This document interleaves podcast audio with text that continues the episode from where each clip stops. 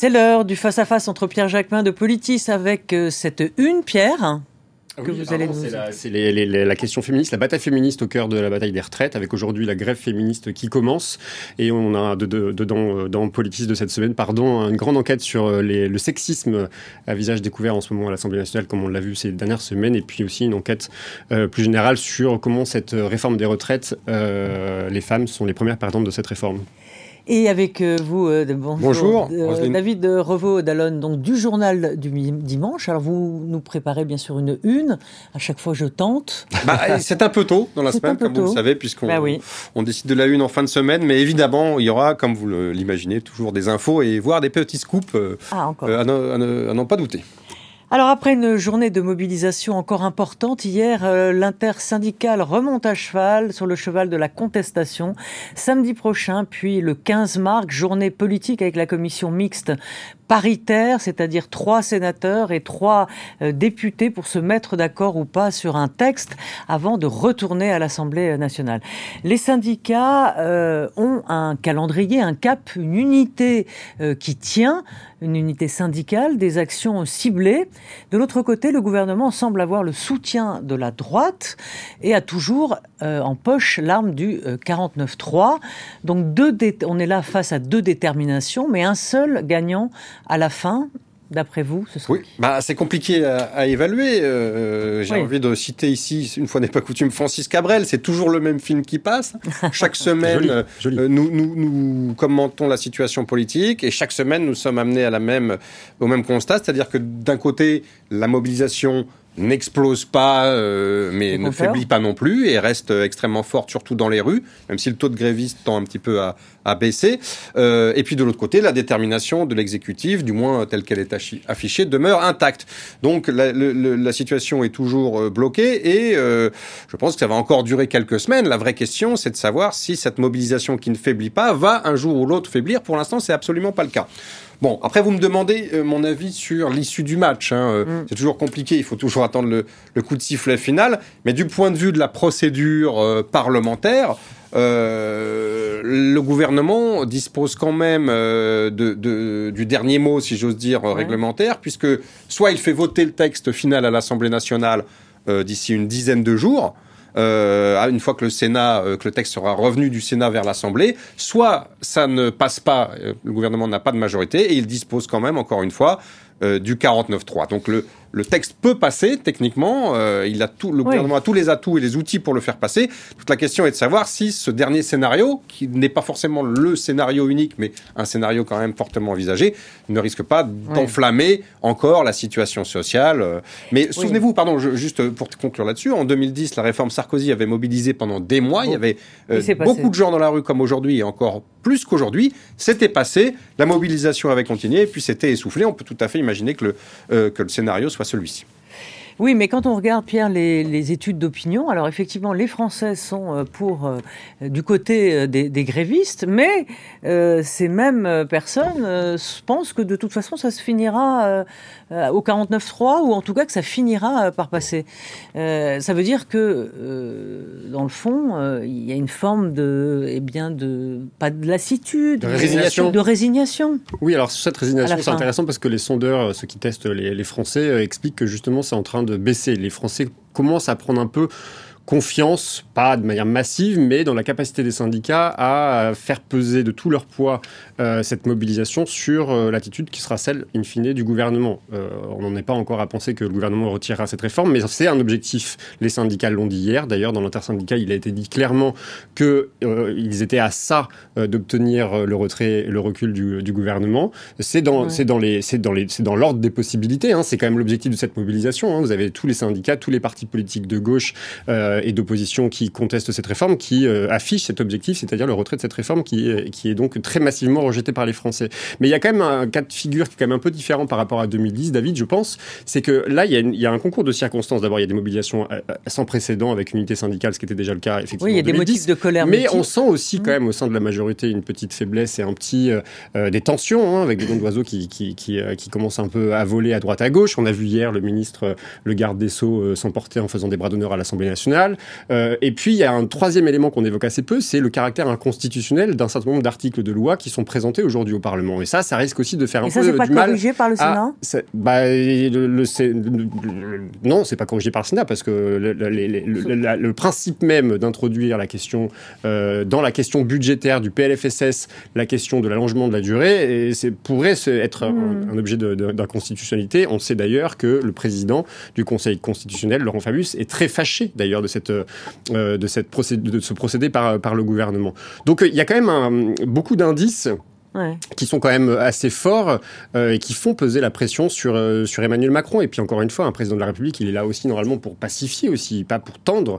Euh, or là, on a un climat quand même extrêmement tendu dans, dans, dans la société contre ce gouvernement, contre cette politique, contre le fait qu'on demande aux Français de partir deux ans à la retraite, deux ans de plus à la retraite, et qu'on réduit le débat parlementaire. Moi, c'est ça qui me paraît le plus délirant dans la période, hein, c'est que tout le monde dit ah, les députés, les sénateurs sont là pour voter, toujours voter, toujours voter. Non, pardon, le débat parlementaire, il est là pour enrichir un texte, il est là pour prendre le temps. Quand il s'agit de deux ans de vie supplémentaires pour des Français, on devrait pouvoir prendre le temps. Et la procédure accélérée est un vrai scandale démocratique. Vous avez raison sur le, fait de devoir prendre le temps. Après, vous savez très bien que les insoumis, par exemple, en déposant 15 000 amendements, n'ont pas recherché euh, le débat. Ils ont cherché une obstruction pure et simple. Ils ont, enfin là, c'est pas les insoumis, mais la gauche a continué euh, au Sénat. Donc oui, le gouvernement a certes tenté de passer un petit peu en force avec cette procédure accélérée, mais de l'autre côté, les oppositions de gauche jouent un blocage absolument ahurissant et qui, pour le coup, relève pas du, euh, je, trouve, des outils euh, du débat démocratique. Après, vous avez raison, le vrai problème, en réalité, il est euh, celui que vous se leviez, c'est-à-dire à la fois, le vrai problème, c'est celui de l'usage du 49.3. Parce que je pense que c'est ça qui peut radicaliser, évidemment,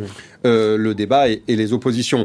la vraie question, est-ce que dans la majorité, les frondeurs en puissance, c'est-à-dire que ceux qui ont d'ores et déjà expliqué qu'ils sont contre ce texte, contre cette réforme, voire qu'ils ne la voteraient pas, vont aller au bout. Ça semble quand même un peu compliqué, hein, puisque c'est quand même la Alors là, il y a une menace justement, hein, c'est-à-dire que tout réfractaire euh, sera euh, exclu euh, du, du, parti. Est-ce que c'est un manque de loyauté? Est-ce que, dans le fond, quand on est élu sur un programme d'un président pour lequel on est son député, on connaît la chanson. Enfin, on connaît la chanson de la, de la réforme des retraites. Vieux débat, vieux débat. Effectivement, est-ce qu'une, est-ce qu'un membre de la majorité peut s'opposer à une mesure défendue dans le programme? Ça a déjà été le cas. On l'a vu quasiment sous toutes les législatures dans le passé. Là, simplement, il s'agit euh, de la mère de toutes les réformes, de celle qui est brandie, euh, voulue par et pour Emmanuel Macron, mise en scène et lancée par Emmanuel Macron.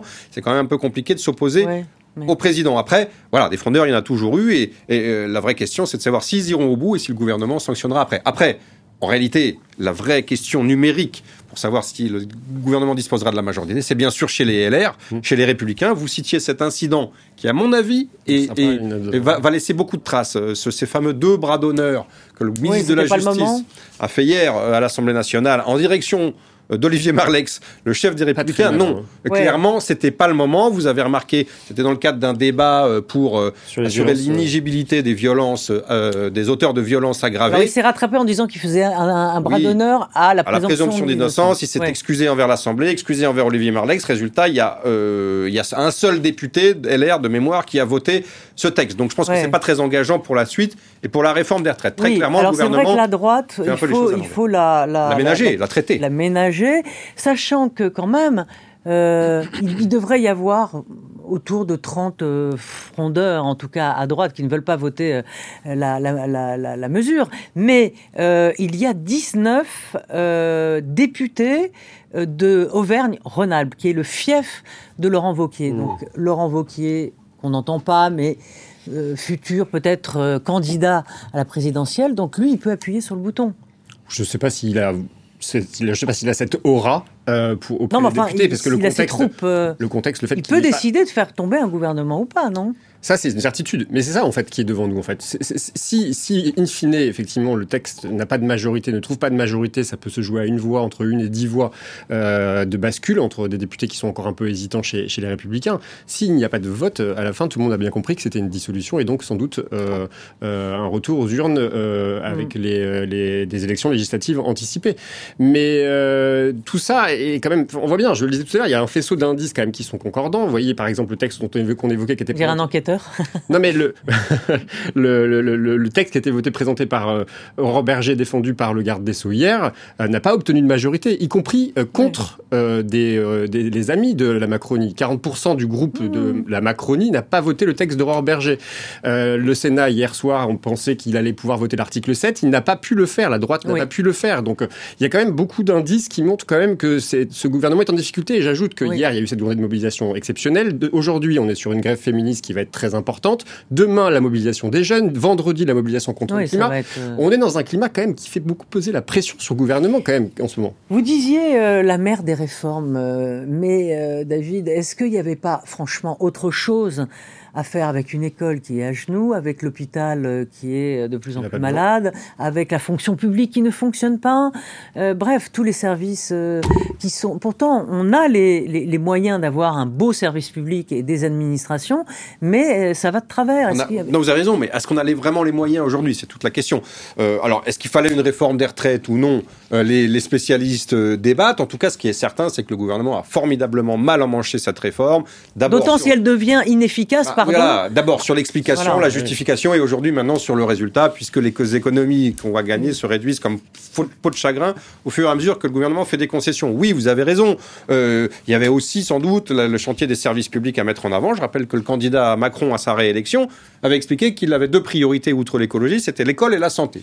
Euh, bon, donc oui, effectivement. Après, je reviens, euh, pardon, sur le point précédent. Laurent Vauquier, c'est très intéressant parce qu'il a expliqué qu'il était pour cette réforme. Oui. Il a toujours défendu cette réforme. Il a dit qu'il la voterait parce que la droite euh, l'avait toujours euh, défendu. Or, on constate que tous les parlementaires de sa région s'émancipent et sont absolument contre et vont voter contre. Et puis, on constate aussi que Laurent Wauquiez, bah, il est totalement absent.